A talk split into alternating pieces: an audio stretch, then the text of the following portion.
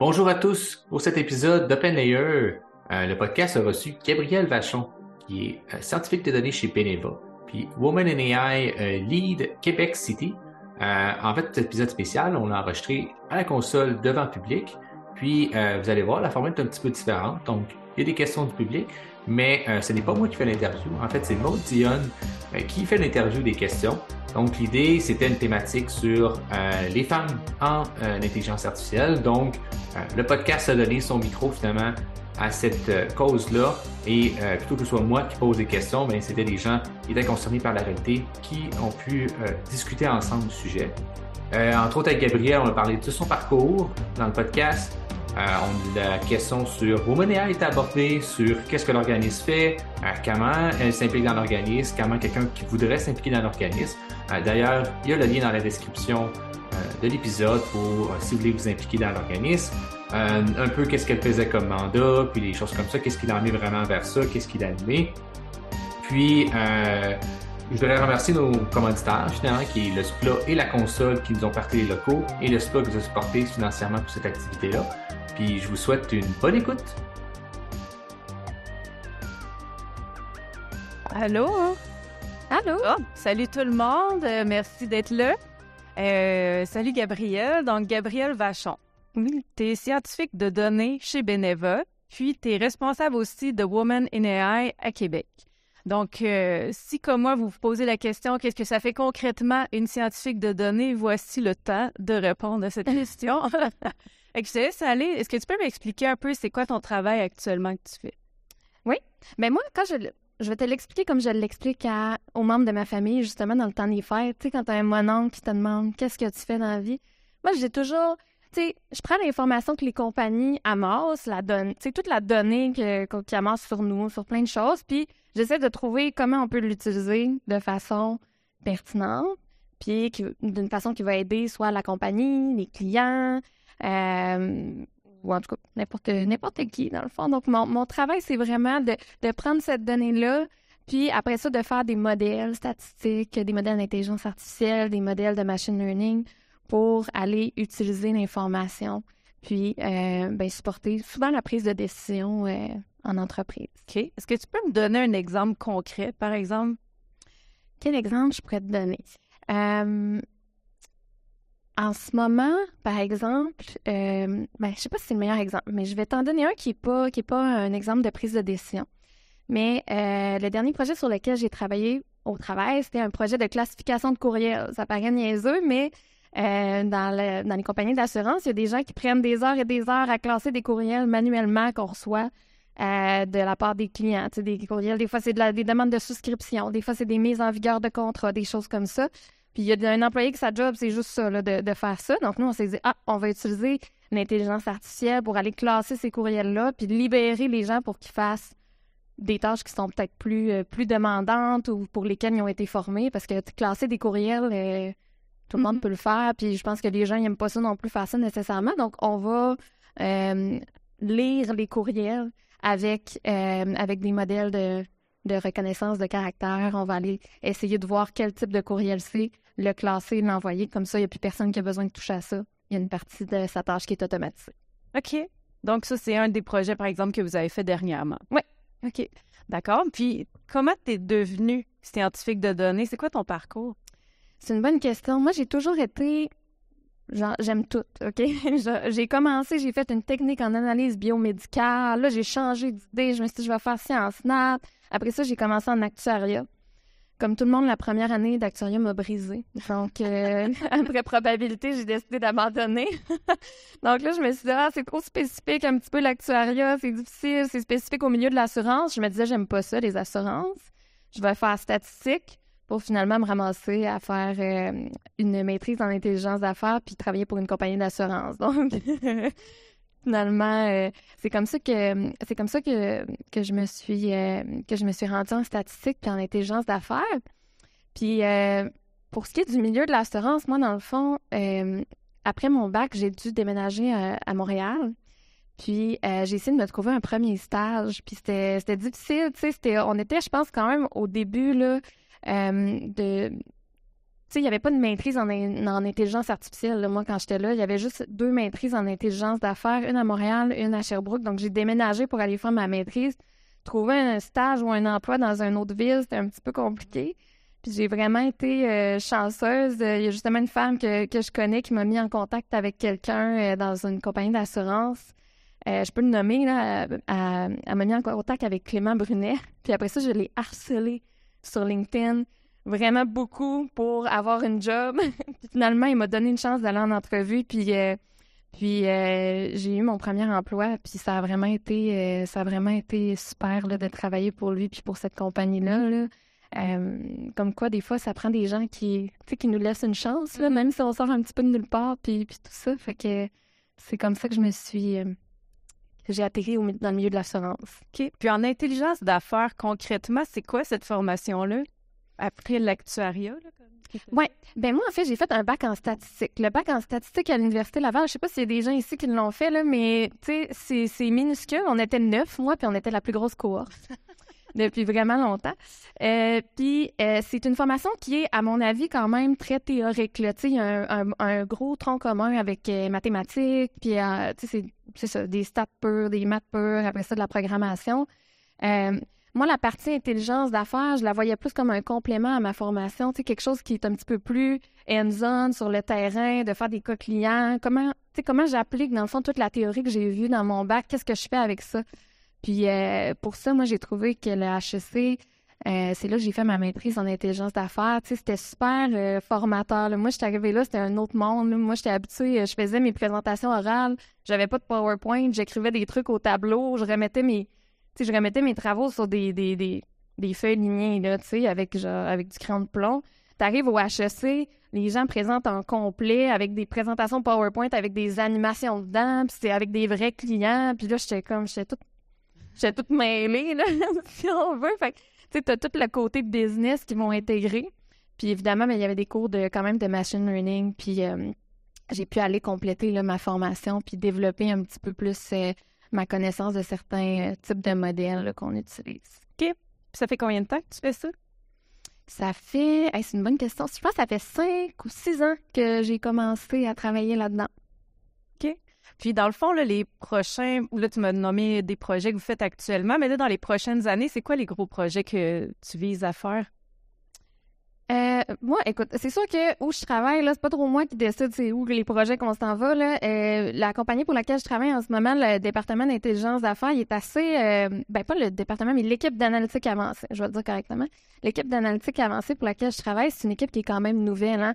Donc, on est vraiment en, en défrichage, là, si on veut. Il y a souvent il y a souvent un gros travail à faire là, en entreprise de aller dans les différents secteurs métiers, leur montrer ce qu'on est capable de faire. C'est un peu comme faut faire nos preuves. Donc, on essaie d'aller chercher les différents secteurs métiers, leur proposer des projets, travailler avec eux, euh, implanter les projets en espérant que ça va bien fonctionner, qu'ils vont aimer ça, qu'ils vont vouloir continuer à travailler avec eux. Donc, je pense que ce qui, nous attend euh, chez Beneva, du moins pour les prochaines années, ça va être vraiment de, de, de se faire connaître en tant qu'équipe d'analytique euh, avancée, excuse-moi, puis d'intelligence artificielle.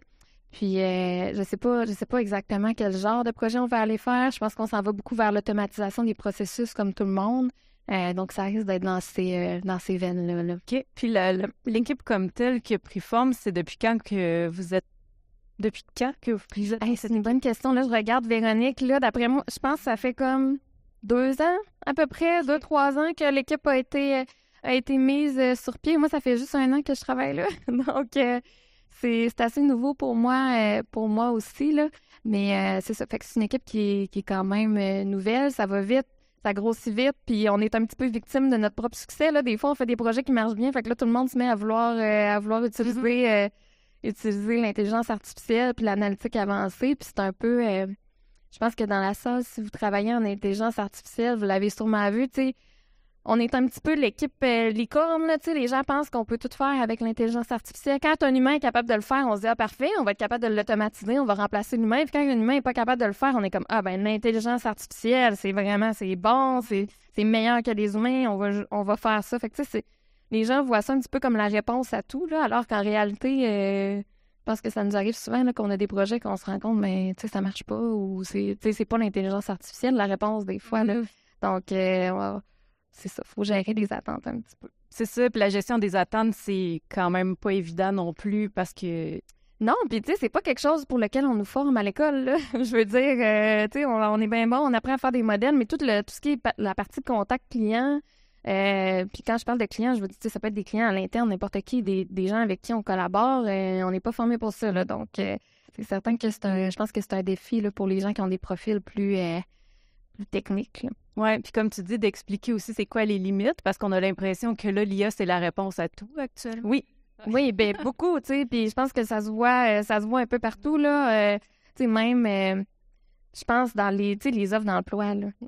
On lit ça, là, les gens, les gens veulent des affaires qui se peuvent pas, là, tu sais, ça, fait, tu on a, je pense qu'on a un rôle dans nos entreprises, chacun, de, d'expliquer c'est quoi les limites, puis ce, qui est possible de faire avec l'intelligence artificielle, puis même dans les, tu sais, des fois dans les dans les, demandes d'emploi, moi, ça m'est arrivé, quand j'ai changé d'emploi, de, de dire à des gens, ça marche pas, ce que vous demandez. Là, vous, vous, vous, pensez que vous avez besoin de quelqu'un pour développer des modèles, mais la description que vous écrivez, c'est quelqu'un qui, qui va faire du MLOps, exemple, ou qui va qui, qui, est plus un, ingénieur de données, là, mais fait que je pense qu'il y a beaucoup d'éducation à faire là, par rapport à ça.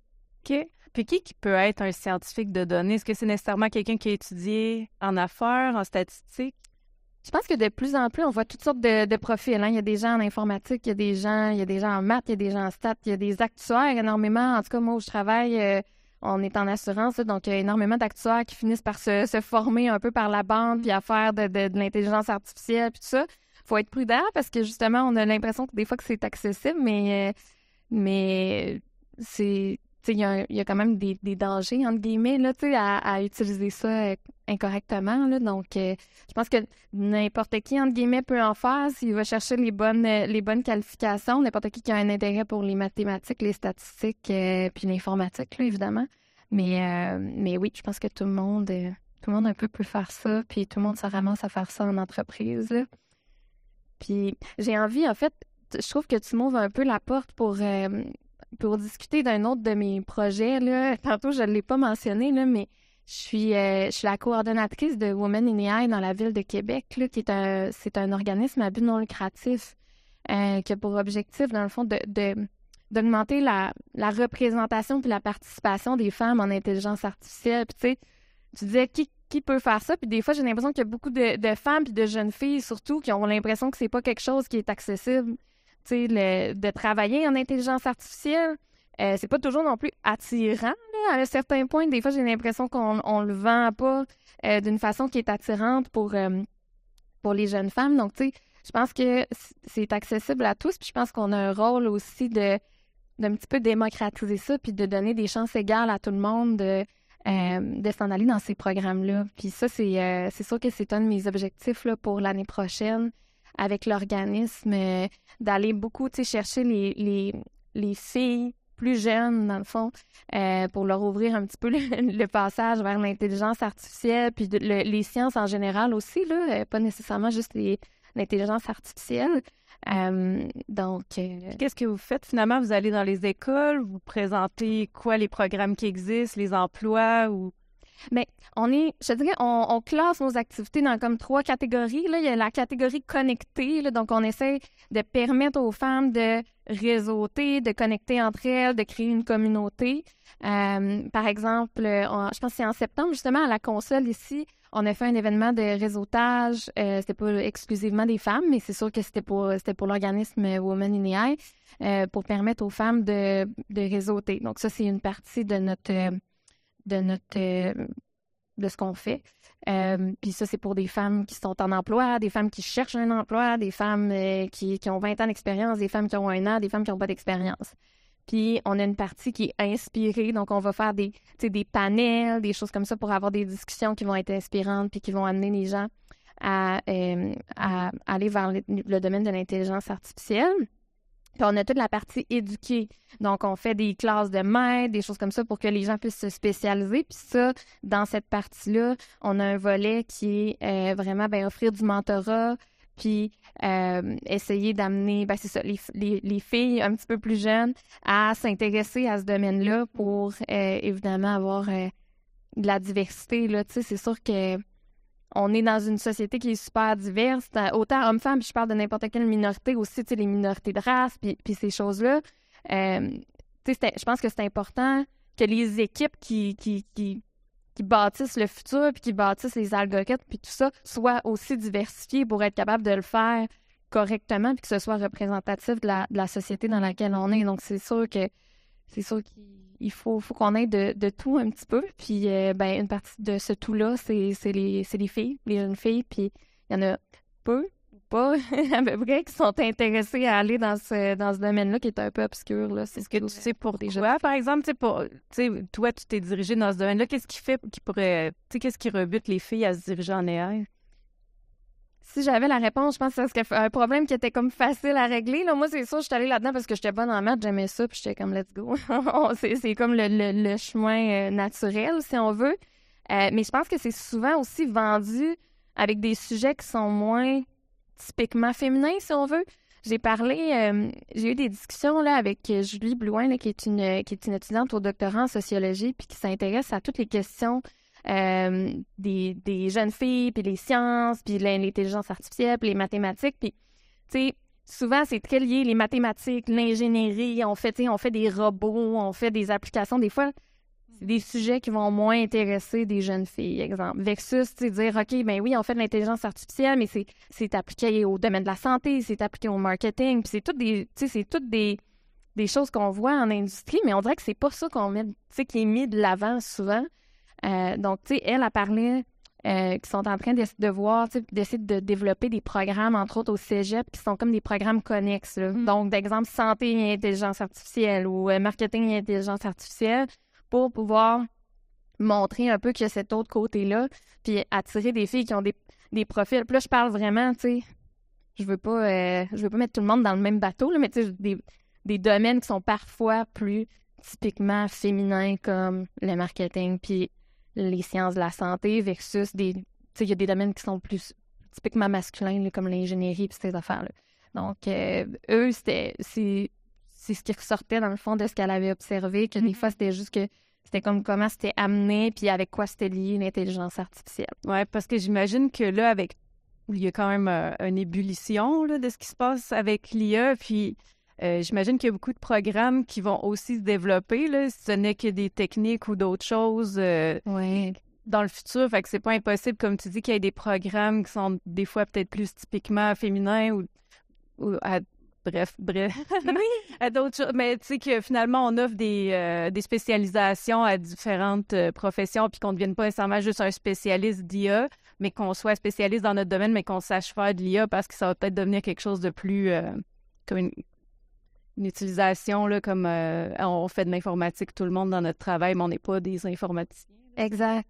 Exact. Puis, tu sais, ça passe aussi, selon moi, par l'exemple. Tu sais, plus il y a de femmes en intelligence artificielle, plus ces femmes-là sont mises de l'avant, plus c'est inspirant pour les, les plus jeunes, puis qu'ils voient qu'il y a d'autres femmes là-dedans. Donc, ils, vont, tu sais, ils peuvent, ils peuvent plus se reconnaître, si on veut, dans le, dans le genre d'emploi qu'on a. Là. Donc, ça, ça passe, ça passe aussi par là, je pense, par euh, non seulement, tu sais, en tant que femme, en, être en intelligence artificielle, être fier de l'être, mais aussi s'exposer, donner de notre temps des fois. moi, personnellement, par exemple, j'ai été donné, euh, j'ai donné de mon temps. Euh, il y a une activité, là, le Code des filles euh, qui fait ça, ça s'appelle Les filles et les sciences. C'est des filles de secondaire 3, 4, 5 qui passent une journée à comme explorer les sciences.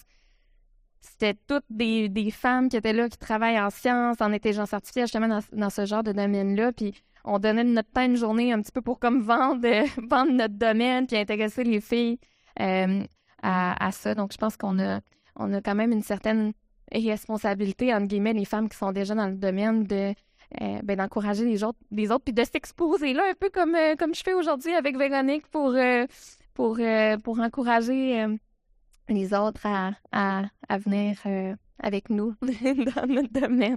Puis comment tu trouves ça d'être actuellement peut-être, je ne sais pas c'est quoi le ratio, là. Vous m'aviez dit tantôt, vous avez essayé de voir c'est quoi la proportion de femmes actuellement travaillent versus hommes. On le sait pas, mais dans votre milieu de travail, par exemple, êtes-vous beaucoup? C'est-tu moitié-moitié? Oui.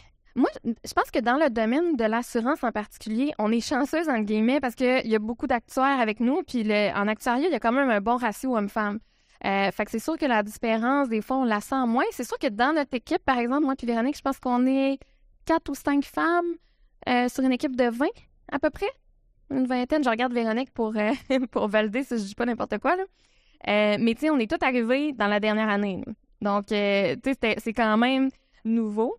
donc, tu sais, on voit quand même qu'on est en minorité. Moi, je me souviens aussi, tu sais, au bac, j'ai fait un... Il fallait que je fasse un cours de Python. Dans mon bac, on était moitié-moitié. Là. Dans la statistique, on était neuf. Là, fait qu'à quel point c'est représentatif de la population, je ne sais pas. Mais j'ai dû faire mon cours de Python euh, dans, le, dans le bac de génie logiciel. En tout cas, j'avais un conflit d'horaire. J'étais arrivée, puis dans la classe, on était 125 étudiants. J'étais la seule fille. j'étais comme, OK, c'est spécial, tu sais. Fait que moi, j'avais pas été exposée à ça avant, mais il y a vraiment des domaines où c'est comme c'est pire, entre guillemets, là, ou, euh, des types de cours euh, qui sont beaucoup plus qui sont beaucoup plus masculins, là, si on veut. J'ai pas trouvé de statistiques super récentes. la, plus, la plus récente que j'ai trouvée au Canada, c'était en 2018. Fait il y a quand même eu un essor important là, depuis ce temps-là, mais ça disait 22% de femmes en intelligence artificielle pour 78% d'hommes. C'est quand même euh, un gros débalancement. Je suis pas mal sûre qu'on regarderait là, puis que la différence de ratio serait moins pire, là. Mais tu sais, je pense pas qu'on est rendu à. Je pense pas qu'on est rendu à 50, 50 mm-hmm. euh, Puis euh, je sais pas non plus si c'est ça qu'on vise, là. à un moment donné.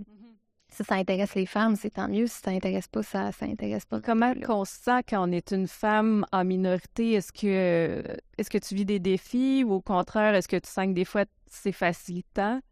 Mais je pense que là, c'est difficile de parler de, de ce sujet-là parce que je ne vais pas parler pour toutes les femmes, là, mais je peux parler de mon expérience personnelle à moi. En général, ça se passe super bien avec la majorité des gens. Là, la, mais des fois, on dirait qu'on a une ou deux mauvaises expériences, puis c'est juste ça qu'on retient parce que c'est tellement fâchant de, de, se sentir, tu sais, euh, comme si on avait un petit peu plus à prouver qu'on était, qu'on était bonne, qu'on avait, qu'on avait notre place, ou même, tu sais, des fois, c'est juste on a un skill set qui est différent des hommes, tu sais, euh, ou, ouais. Donc, moi, je pense qu'en général, ça se passe super bien. Mais euh, c'est sûr que des fois, je vois qu'il y a des petits, euh, des petits défis là, que je pense que toutes les femmes ont déjà vécu. Là, se faire dire qu'on doit faire le PowerPoint parce qu'on est une fille, puis que nous, on doit aimer ça, faire des PowerPoint. Euh, ou des fois être un petit peu. se faire un petit peu décrédibilisé là, en, en meeting. Là, tu, dis, tu dis des points, puis vu que tu es une femme, c'est comme si t'étais pas écouté. Il y a un homme qui va répéter les points par-dessus, puis là, tout le monde va être d'accord, mais t'es comme, bon, c'est ça que je viens de dire aussi, tu sais. Euh, donc, des fois, c'est sûr que ce genre de situation-là, c'est fâchant, mais c'est vraiment, je te parle vraiment de cas, tu euh, particuliers puis isolés, là, tu sais, que j'ai vécu, mais en général, ça se passe, euh, ça se passe quand même super bien, là, puis ça me fait penser un petit peu à une discussion que j'ai eue avec Véronique, justement, récemment tu sais, des fois, j'ai l'impression que ça se passe bien. On est comme, on fait partie de l'équipe, mais des fois, j'ai l'impression qu'il y a beaucoup d'entreprises, entre autres, qui focus beaucoup sur comme, oh, on veut amener des femmes dans notre équipe. C'est important, il faut qu'on ait des femmes, il faut qu'on ait la parité, euh, des choses comme ça. Mais des fois, j'ai l'impression qu'il n'y a pas d'effort réel qui est fait pour comme inclure et impliquer les femmes dans les activités qui sont, qui sont faites.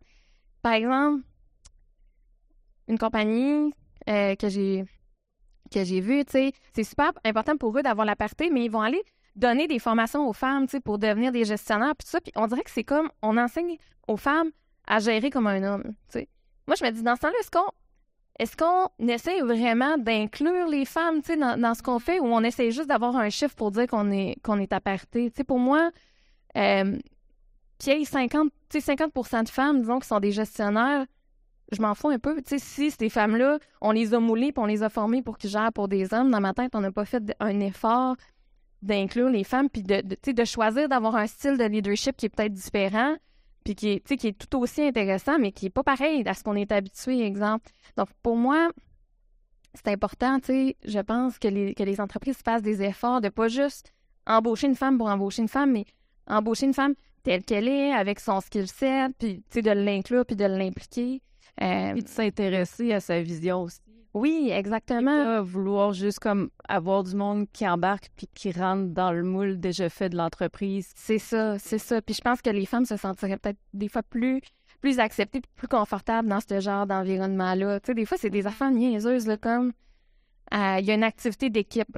OK? On fait un vote pour l'activité de l'équipe. On s'en va jouer. Je vais, je vais donner l'exemple. Je vois Véronique, à où je m'en vais. On va jouer au laser tag dans la boîte sais, pour, euh, pour une activité. Moi, je suis comme, bon, ça me dérange pas tant. Mais, tu sais, ils sont comme, ah, on va faire un vote, tu sais, donc tout le monde va pouvoir choisir l'activité.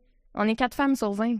T'as bien beau faire un vote, là. Ce sera pas le spa qui va gagner. C'est pas le spa qui va gagner, exemple. C'est sûr qu'on va se ramasser dans la boîte, là. Donc, tu sais, c'est pas des genres de trucs que c'est c'est outrageux puis tout ça, mais des fois c'est juste des comme coudons. Euh, tu je peux-tu, on peut-tu avoir une activité? Avez-vous pensé aux filles là-dedans? Nous autres, ça ne tente pas d'être ça. Puis il y a des filles qui aiment ça le laser tag, c'est correct. Puis il y a des filles qui aiment pas ça non plus, mais c'est juste des fois de de, de faire la petite réflexion un petit peu plus loin, de comme, OK, ouais, je fais un vote, mais il y a une quatre filles dans l'équipe, tu sais, fait comme, ça va jamais marcher. mon...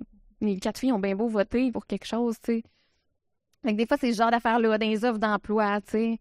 On cherche un Jedi de l'informatique, euh, tu sais. Moi, ça m'interpelle pas, là, que tu cherches un Jedi, là. Je vais pas appliquer là-dessus. Donc, je pense que c'est tous des petits exemples, des fois, que c'est juste de, de, de s'asseoir puis réfléchir un petit peu plus, puis c'est normal, euh, sais, je veux pas dire que c'est pas correct, là. Je veux dire, moi, si moi, en tant que femme, probablement que j'écrirais une, description d'emploi, peut-être que ça serait pas euh, attirant pour un homme non plus, tu sais. Mm-hmm. Mais justement, comme on dit, ça prend de la diversité pour être capable d'attirer des gens différents, puis d'impliquer les gens. Ça prend du monde qui, sont, qui ont de la diversité. Donc, c'est ça vraiment qu'on essaie de faire avec, euh, avec l'organisme. Je sens que j'ai fait un monologue incroyable. Excuse-moi.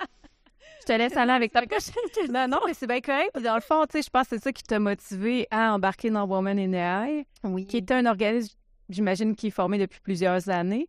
Women in AI, ça a été formé en 2016. C'est mondial. Ça a été formé à Paris par trois femmes qui sont en intelligence artificielle. Ça a commencé avec un petit groupe Facebook.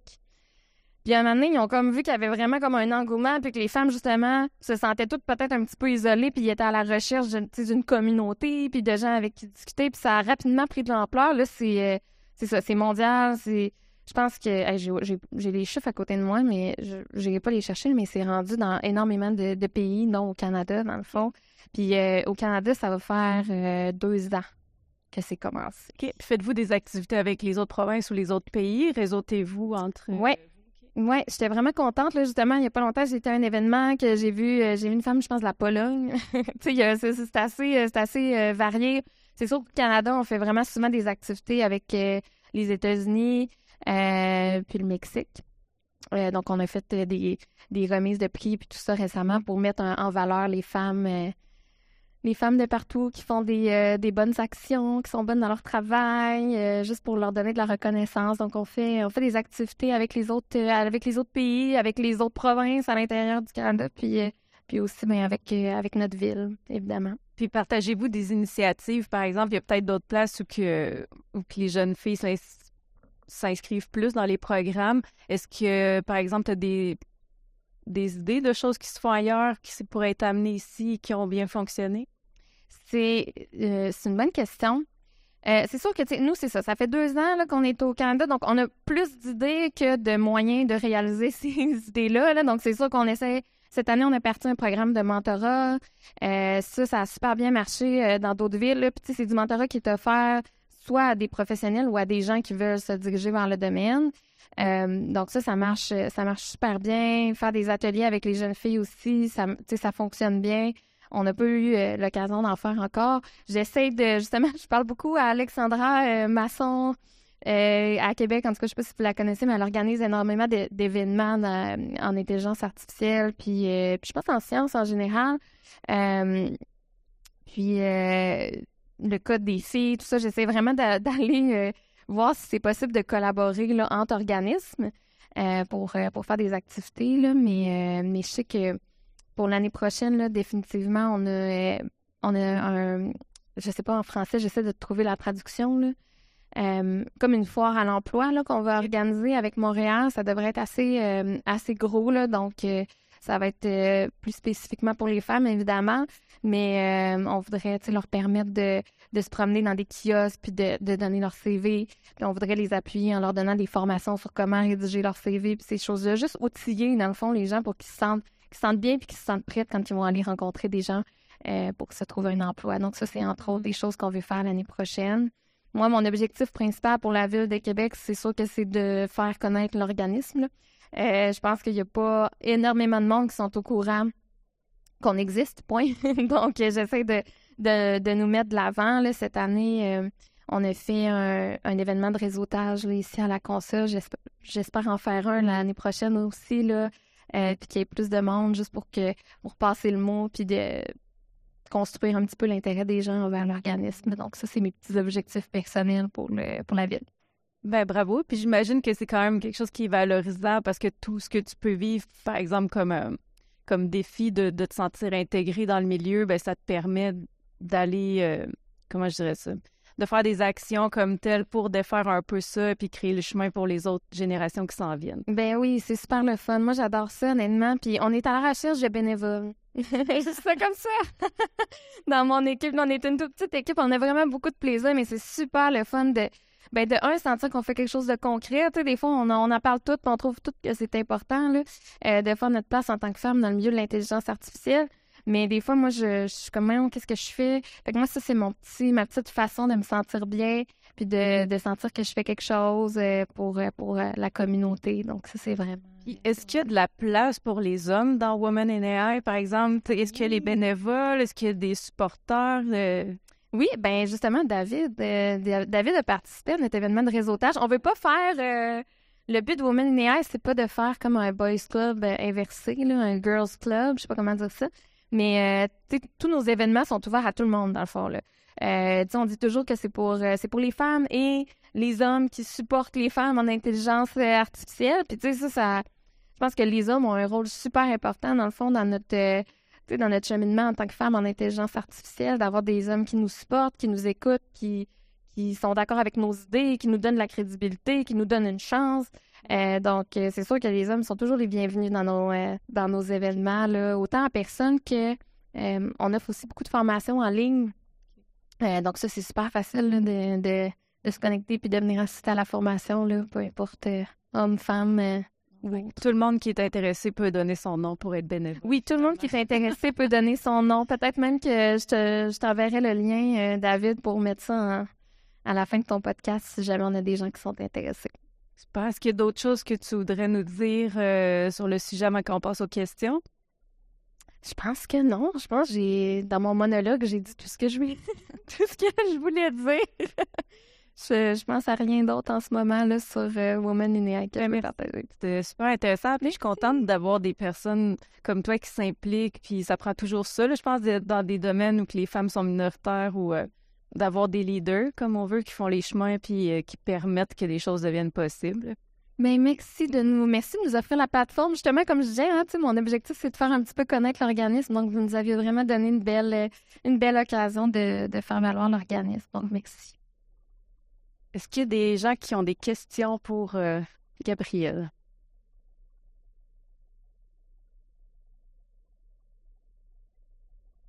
Je vais me lancer tout de suite. Moi, en fait, une question qui m'a allumé. Tu en as parlé un peu, peut-être un peu plus sur euh, l'utilisation, mais tu as parlé justement que sûr dans ta formation universitaire, on n'a pas appris la couche à faire, tu n'as pas rendu au niveau de la maîtrise.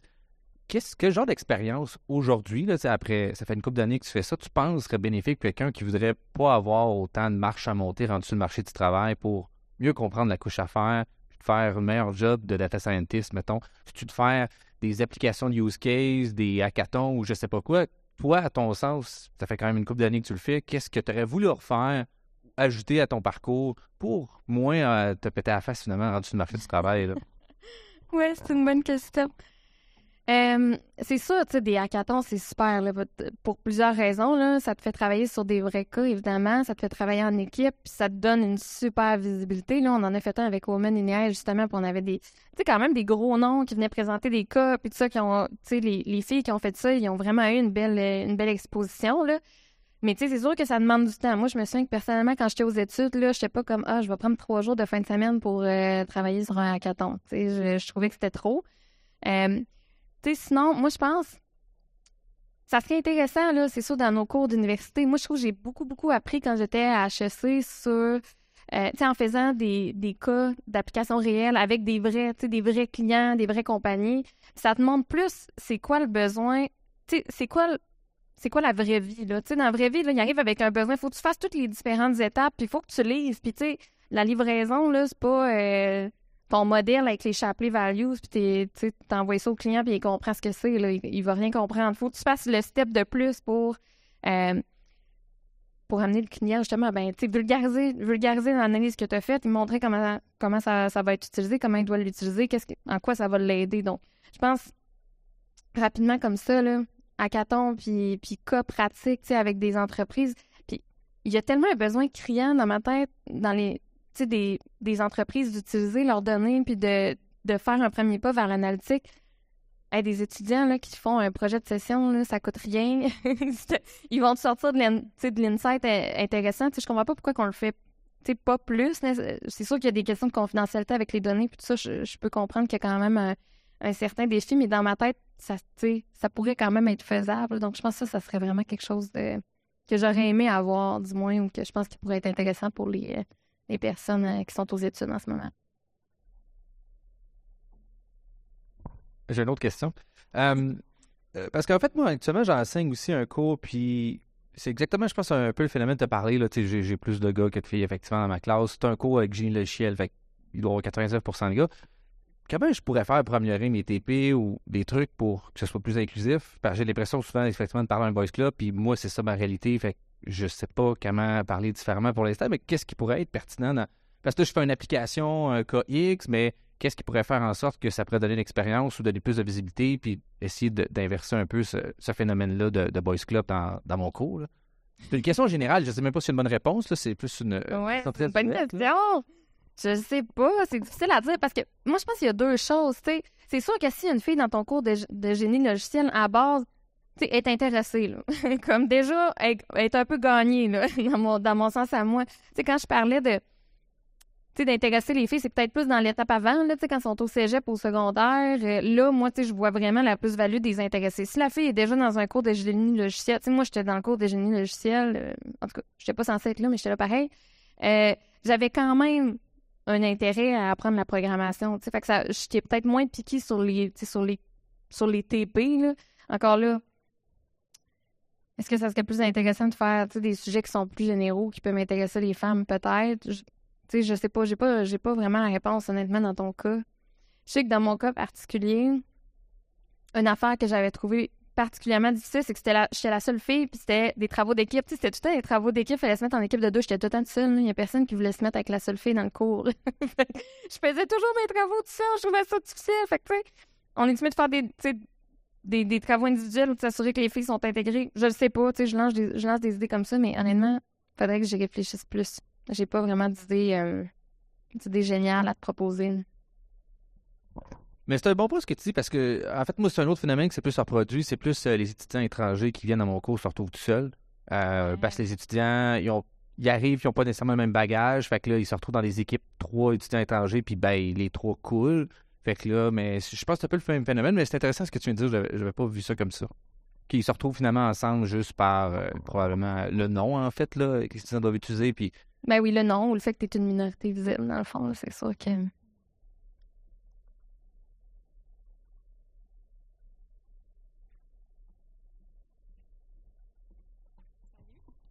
Euh, j'ai une question sur, ton travail. Fait que j'aimerais ça savoir, c'est où tu passes la majorité de ton temps? Par exemple, est-ce que ça va être plus sur la création, la transformation de données, la partie plus analyse ou la création de modèles? Oui, bonne question. Moi, je dirais, j'ai quand même, moi j'ai été chanceuse en guillemets. Moi j'ai ça, ok, la partie préparation des données, puis euh, base de données, puis ces affaires-là. J'ai ça, ok? J'ai toujours été capable de trouver un moyen de m'en sortir puis que quelqu'un d'autre le fasse pour moi. Fait que le temps que je passe là-dessus, il est assez minimal. Je dirais, moi, je suis surtout du côté. La majorité de mon temps, je la passe dans la modélisation. Euh, je suis vraiment chanceuse là, parce que je sais que c'est pas le c'est pas le cas de tout le monde qui a étudié euh, dans mon domaine. Puis je pense que je suis pas la seule qui est pas intéressée à faire la partie liée les bases de données puis, puis toutes ces choses là. Euh, moi, la partie que j'aime le plus, puis je pense que ça peut-être paraît un petit peu tantôt quand je parlais, c'est comprendre c'est quoi le problème business, puis trouver comment on va y répondre avec l'analytique, puis après ça, vendre le produit au client. Moi, c'est ça qui me c'est ça qui me drive, donc j'essaye de faire ça plus, mais c'est difficile. Tu sais, à un moment donné, il y a toujours une étape où, je veux dire, je suis scientifique de données, il faut, faut que je fasse un modèle, là. mais, euh, mais je te dirais, ouais, modélisation, peut-être 50% du temps. Euh, puis le reste, il est spreadé de, selon, le, selon la problématique, soit à préparer la donnée, discuter avec le client pour comprendre où on va faire le modèle, comment que ça va pouvoir l'aider. Puis, euh, mais ouais, Je pense 50% du temps modélisation.